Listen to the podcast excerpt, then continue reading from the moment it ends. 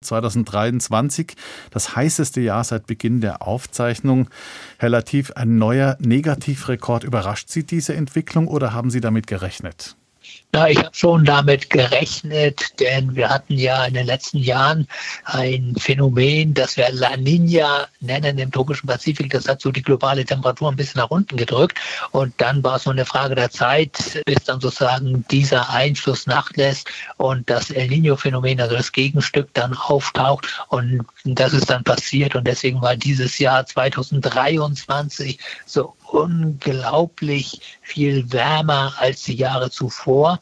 Aber die Ursache ist natürlich die globale Erwärmung und die wird auch dafür sorgen, dass wir auch immer wieder in den nächsten Jahrzehnten neue Höchstwerte bekommen werden. 1,5 Grad ist die magische Marke. Bei der Pariser Klimakonferenz 2015 haben sich die meisten Staaten der Erde darauf geeinigt, die menschengemachte Erderwärmung auf 1,5 Grad in Relation zum Beginn der Industrialisierung begrenzen zu wollen.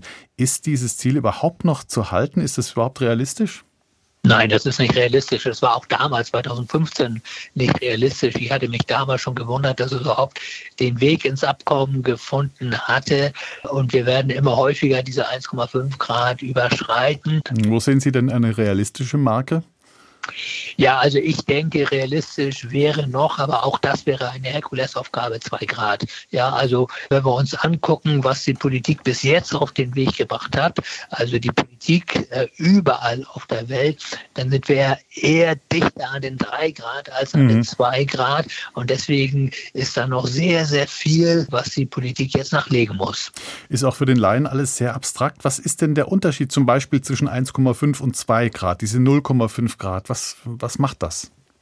Ja, das kann man sich schon gut vorstellen, denn wir haben ja bis jetzt eine Erwärmung von fast, im letzten Jahr waren es fast 1,5 Grad und wir sehen ja schon, was für Auswirkungen das hat.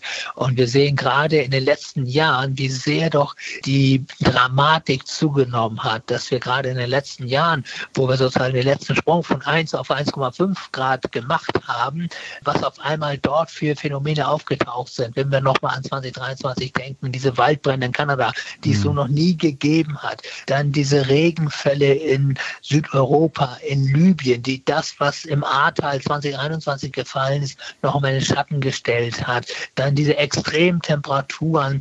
Und das zeigt schon, dass jedes Zehntelgrad hier schon eine gewisse Bedeutung hat. Und wenn wir jetzt von 1,5 auf 2 Grad gehen, dann werden wir wirklich in eine Welt kommen, die wir uns wirklich nicht wünschen. Und da muss dann wirklich Schluss sein. Und ich kann wirklich nur an alle Politikerinnen und Politiker appellieren, lasst die Erwärmung nicht über zwei Grad werden. Auf welche Art und Weise? Das ist die Masterfrage.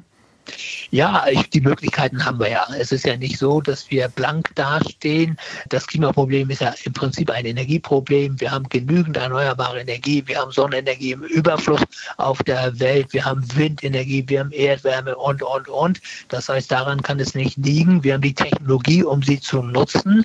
Und wir haben natürlich auch das Geld. Ja? Hm. Die meisten Investitionen gehen immer noch in die fossilen Industrien, aber sie müssten natürlich doch viel stärker in die erneuerbaren Energien und in den Netzausbau gehen. Insofern ist alles da. Es fehlt einfach der weltpolitische Wille, die Dinge wirklich umzusetzen. Es muss also noch schlimmer werden. Nicht wenige Politiker bauen auf technische Lösungen, also Geoengineering, wie zum Beispiel CO2-Verklappung im Erdreich und diverse andere Verfahren, um den Klimawandel mit so wenig wie möglich Verzicht aufzuhalten. Was halten Sie denn, Herr Latif, von dieser technischen Sichtweise? Das wird nicht funktionieren, das will ich ganz deutlich sagen. Es gibt bis heute keine Möglichkeit, außer Pilotanlagen, wirklich im großen Maßstab CO2 aus der Atmosphäre zu entfernen. Ja, nur ein Beispiel, ja. Ja, und man muss ja auch sehen, dass es unendlich viel Geld kostet. Man muss sehen, dass es Nebenwirkungen haben könnte, wenn man zum Beispiel die Ozeane versucht jetzt dahin zu bringen, dass sie mehr CO2 aufnehmen. Ja, ich meine, das bedeutet ja dann auch etwas für die Ökosysteme und, und, und, wenn man das Algenwachstum stimuliert. Insofern warne ich davor, das kommt mir so ein bisschen vor wie der Zauberlehrling, ja, hm. äh, nach dem Motto, sie wissen nicht, was sie tun. Hm. Jetzt hat das neue Jahr erst begonnen, vor neun Tagen. Gehen Sie davon aus, dass wir auch in diesem Jahr neue Rekordwerte verbuchen müssen?